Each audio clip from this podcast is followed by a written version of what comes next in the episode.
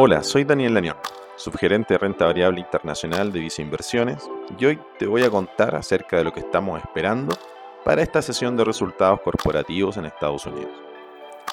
El entorno macroeconómico que hemos experimentado, especialmente en Estados Unidos, nos permite ser optimistas con respecto a la entrega de utilidades por las compañías, al menos lo que respecta a este tercer trimestre.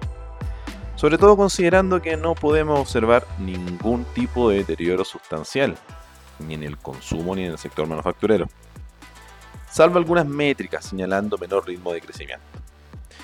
Recordemos que la fortaleza del mercado laboral ha sido motor de la actividad durante el año y durante este trimestre también.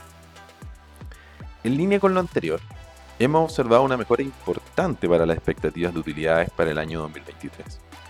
De hecho, el mercado ya espera cerca de 215 dólares por acción, un 5% más de utilidades de lo esperado en inicios de año. El tercer trimestre también ha sido parte de esta historia.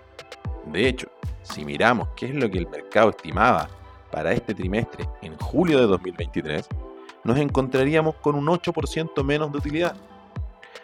Hoy estas expectativas están más elevadas, cercanas a los 54.6 dólares por acción. De todas formas, mirando trimestre contra trimestre del año anterior, de no existir sorpresas positivas, hablaríamos de todas formas de una caída en utilidades, y sería el cuarto trimestre consecutivo de caída.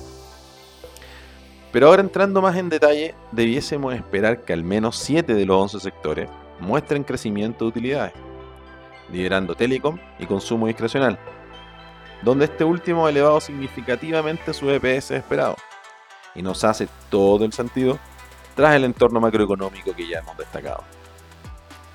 Ahora, debemos poner mucha atención a los guidance de las compañías que presenten este trimestre. No sería raro escuchar acerca de preocupaciones por el ciclo de alza de tasas y cómo podría ya estar afectando, o en los trimestres que vienen, tanto la primera línea de las compañías como también los costos de financiamiento. Bueno, para finalizar, y sin dejar de lado el horizonte más de mediano plazo, solo recordar que hasta aquí para el año 2023, de todas formas se espera crecimiento, un crecimiento modesto de utilidades entre un 2 y un 5%, y ya para el año 2024 debemos estar esperando en torno a un 12 o un 15% de utilidades, que es lo que el mercado estima para ese periodo. Bueno, finalmente, recuerda que puedes mantenerte informado junto a Visa Inversiones. Y si quieres saber más de nuestras recomendaciones, te invito a revisar nuestro sitio web visainversiones.cl o contacta directamente a tu ejecutivo.